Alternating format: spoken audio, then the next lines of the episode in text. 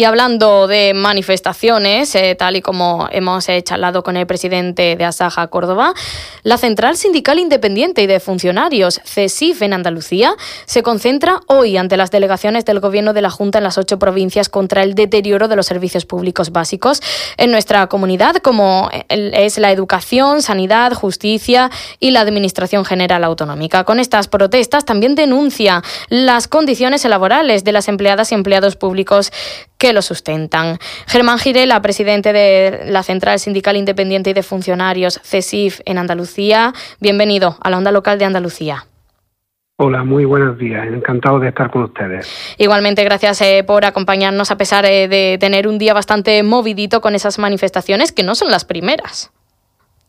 Pues efectivamente, no son las primeras. Nosotros el pasado 24 de septiembre en Madrid contra las políticas del Gobierno central tuvimos una movilización masiva que permitió que se abriera una negociación para una subida salarial que finalmente eh, nosotros no, firmamos porque nos parecía una irresponsabilidad, pero eh, ahora llega el momento de decirle a la Administración andaluza, al Gobierno de la Junta de Andalucía, que creemos que tampoco está teniendo una apuesta firme por los servicios públicos y hoy salimos a la calle en las ocho provincias de Andalucía pues para reclamar unos servicios públicos de calidad y corregir un déficit de trabajadores importantísimos que se acumulan en la sanidad, en la educación, en la justicia y en la administración general de la Junta de Andalucía. Así que hoy saldremos a la calle eh, solicitando a la Junta una apuesta real por los servicios públicos bajo el eslogan servicios públicos lo primero y estaremos en la calle mientras no veamos que este gobierno de la Junta de Andalucía eh, pone en su lista de prioridades la número uno los servicios públicos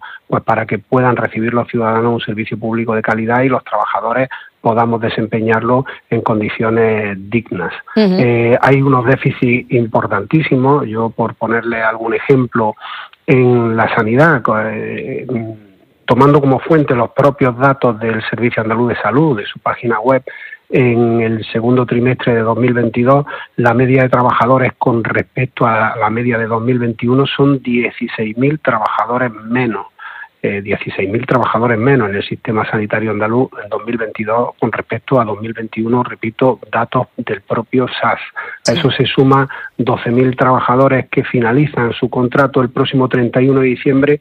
y que nosotros pedimos más allá de que de la necesidad de que continúen de que se estructuralicen, porque las necesidades que están cubriendo estos trabajadores son necesidades estructurales. Eh, ocurre algo parecido en el sistema educativo andaluz, donde son necesarios inyectar al menos 12.000 profesionales pues, para hacer una apuesta real por un servicio educativo de calidad. Y este gobierno sistemáticamente está eh, suprimiendo unidades. Los tres últimos cursos escolares han suprimido por encima de 1.250 unidades bajo el pretexto de la bajada de la natalidad cuando esa circunstancia había que utilizarla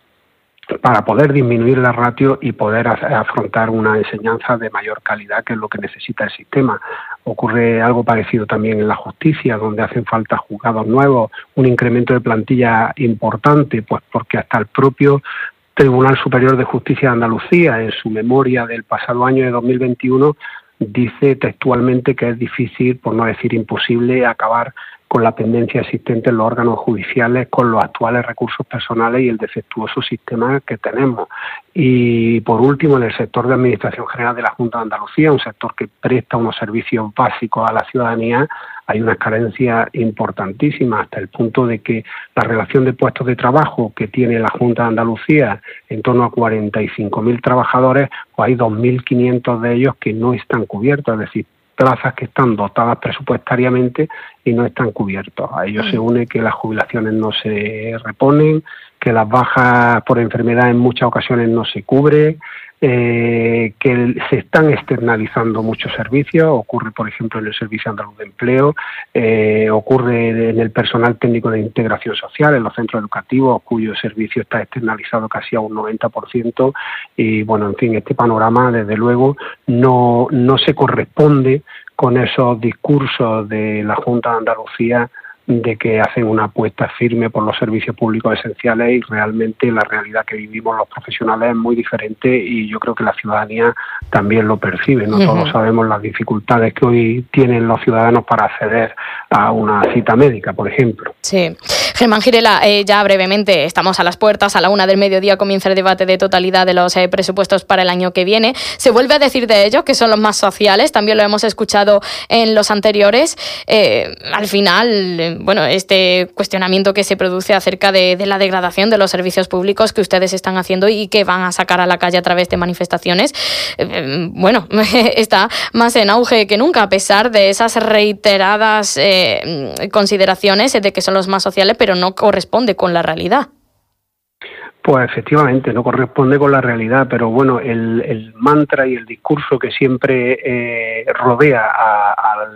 los presupuestos generales de, cualquier comunidad o del Estado siempre es el mismo, son los más expansivos, los más sociales, siempre el discurso es el mismo, el de la oposición es radicalmente contrario, pero luego hay las realidades, una cosa son los discursos grandilocuentes y, la declaración de intenciones y, el discurso político que se pone en juego y otra la realidad que vivimos los profesionales, en este caso de los servicios públicos, y la ciudadanía cuando va a atender a ellos. No es posible que en tramitar un expediente de dependencia con la necesidad que tiene la familia se esté tardando 18 meses en la actualidad. Y eso ocurre por un solo motivo, porque hay falta de personal, falta de compañeros y compañeras que puedan trabajar para agilizar ese, ese tipo de trámites.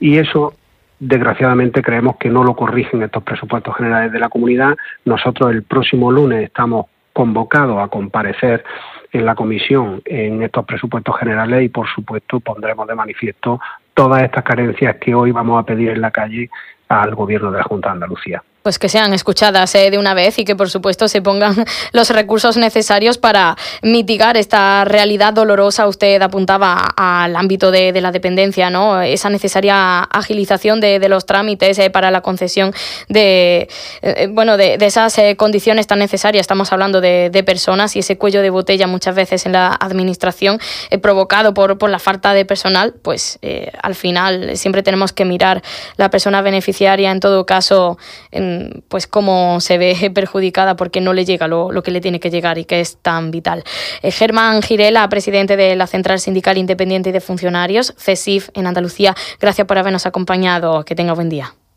Encantado, muchas gracias a ustedes. Buen día, adiós.